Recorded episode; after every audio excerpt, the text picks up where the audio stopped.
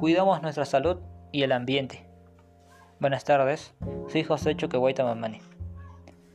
La contaminación del aire en la actualidad es muy peligrosa, tanto en el Perú como para el mundo, ya que se puede identificar niveles altos de contaminación en el aire. Y los que provocan dicha contaminación son los seres humanos, ya que nosotros realizamos acciones dañinas para el ambiente, tales como quemar basura, conducir vehículos viejos que producen CO2. Las industrias, por su parte, expulsan muchos gases al ambiente, que obviamente esos gases son dañinos para nosotros. Los CFCs producen la destrucción de la capa de ozono. Como todos sabemos, la capa de ozono es el que nos protege de los rayos ultravioleta del sol. Y con la contaminación que nosotros realizamos, este se va destruyendo poco a poco.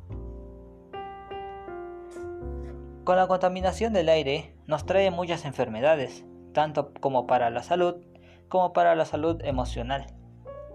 Pero esta contaminación se puede evitar con diversas acciones. Plantar árboles, dejar de usar aerosoles, usar bicicletas en vez de autos viejos. Tanto en la salud como en la salud emocional, la contaminación nos perjudica. Pero buscamos soluciones a los problemas de la salud emocional. Uno de los problemas en la salud emocional vendría a ser el estrés. Para evitar el estrés podemos realizar ejercicios, bailar, cantar, etc.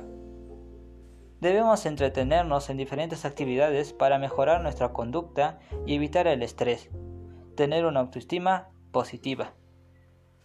En conclusión, todos debemos tomar conciencia del daño que nosotros causamos al ambiente y el daño que al estar en un ambiente contaminado nos provoca diversas enfermedades.